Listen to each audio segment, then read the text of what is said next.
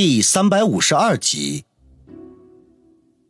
这回不等王宇开口，一旁的谭志伟就窜了出来，一脸谄媚的说道：“ 班长，王宇的对象因为他穷，今天早上刚黄的，你就别问了，人家面子上挂不住。”哦，原来是这么回事啊！对了，听说你现在开出租车了，应该有的赚，怎么混成这样了？王宇苦笑道：“唉，谁说不是呢？别提我了，倒是班长你。”这么西装革履、风度翩翩，肯定是事业有成、春风得意吧？李海涛自得一笑说道：“嘿，也没什么大不了的，就是在市里面开了两家加工厂，生产点家具板料什么的，赚点小钱。他们都是二十出头的小青年，有些还在外面念书，有些干脆就是无业游民，等待机会。一听李海涛都开起工厂来了，纷纷露出羡慕的神色来。”那可得恭喜恭喜啊！以后我要是实在混不下去了，到班长你那混口饭吃，可别把我给轰出去啊！王宇露出热切的神情来，叫人以为他肯定现在就是想去人家厂子里找活干似的。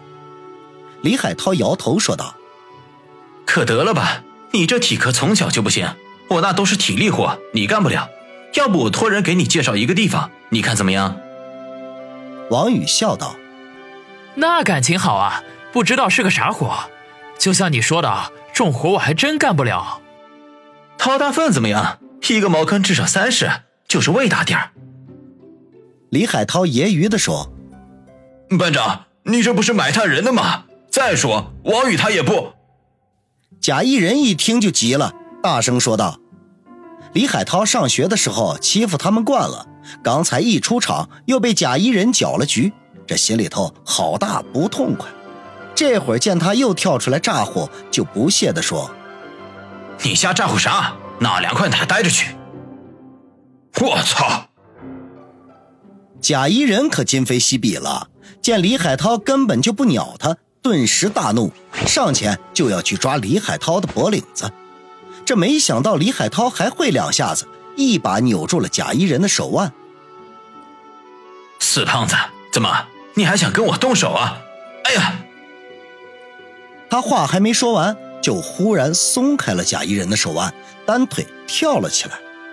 原来就在刚才的一刹那间，王宇猝不及防的照着他的脚背踩了一脚，顿时痛得他大呼小叫起来。对不起啊，班长，我踩错地方了。王宇一脸无辜的说道：“你……”王宇这一脚极重。痛得李海涛冷汗直冒，龇牙咧嘴，形象大毁。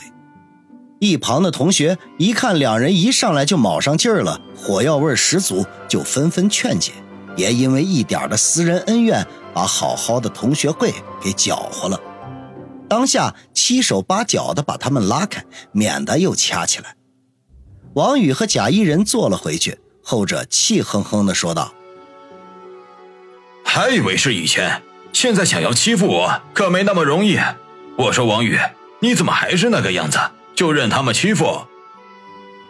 王宇摇摇头，一脸惭愧的说：“谁叫哥们儿穷呢？算了，又不会少一块肉。今天咱们哥俩重逢才是最高兴的。一会儿开席啊，得喝点儿，反正又不用花钱。”贾一人见王宇一脸的怂样，不禁连连摇头。这时候，李海涛已经恢复如常，开始向大家介绍起身边的那个女人来。大家静一静，我给你们介绍一下，这是我女朋友马樱花，她爸可是现任的公安局副局长，管西城区那片。顿时啧啧声大起，有人大拍马屁，说是班长你太牛逼了，连公安局长的闺女都能处上，这以后啊，想不飞黄腾达都难了。这以后发达了，可别把咱们这些老同学给忘了。云云的，李海涛满面春风，得意非凡，又一次成了众人的焦点。贾一人看得来气，就冷哼一声说道：“哼，也不醒寒碜，吃软饭的货。”王宇叹气说道：“哎，总比我这个连女朋友都没有的强。咱们是想吃软饭也吃不着啊。”西城四分局的副局长千金，还挺有来头啊。这会儿功夫，五点钟已过，人员基本上已经到齐，除了王宇之外，都带了男女朋友。以前班里的生活委员开始张罗着安排座位，同时还宣布今天所有的消费都由班长李海涛买单，顿时又惹来一阵的掌声。李海涛自然是坐在主要的席位上的，摆足了老大的架子，大家也不以为意，谁叫人家今天做东还是班长呢？生活委员把座位安排的差不多了，才一拍脑袋说道：“糟糕！”把王宇给落下了，对不起，对不起啊！哎，谁叫你孤家寡人呢？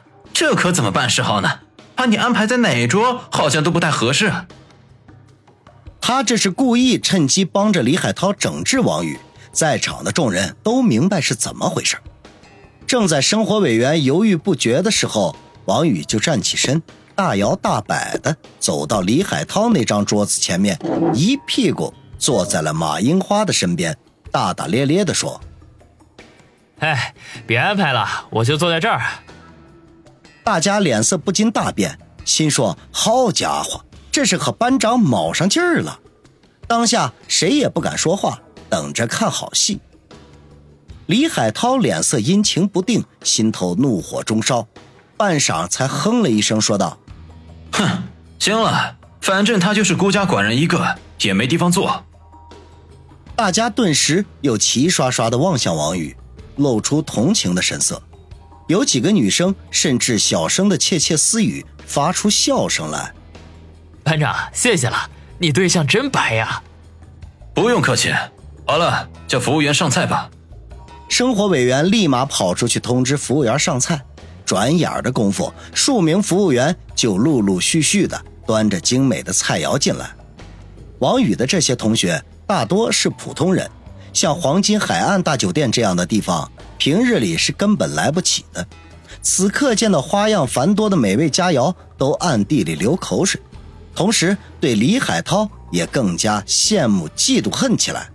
看看人家，都是二十出头的年轻人，这怎么就能混得这么好呢？真是人比人得死，货比货得扔啊！这上哪儿说理去呢？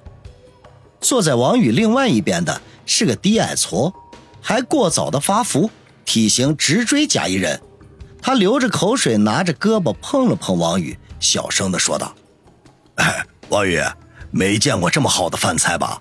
一会儿你可别客气，使劲造，有人出钱。”那还用说？我从昨天晚上就没吃饭，就等着这顿呢。不吃白不吃，反正有冤大头。王宇对这里的饭菜早就吃腻了，看着都没啥胃口。这会儿听这位低矮矬说的跟要吃冤大头似的，不禁暗暗好笑。看样子看李海涛不顺眼的可不止自己一个人呢。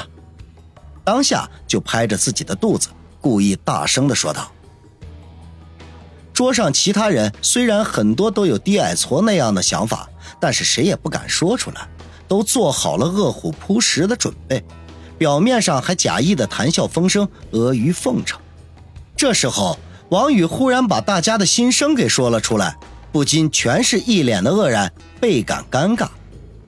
李海涛正和对面的一个挺文静的女生说自己的创业史，听到王宇骂自己是冤大头，脸色不禁顿时大变，愤然的说道：“王宇，你这话是什么意思？”王宇一脸的无辜样，没什么意思呀。这不是饭菜上来了吗？我肚子也正缺油水嘛，就发表一下感慨和对你的感激喽。你是不知道，我家现在穷的大过年都啃上酸菜帮子了，一点油腥味都没有啊！你说我看见这么大一桌好吃的，我能不激动吗？哎，这一激动吧，嘴就没了把门的。嘿。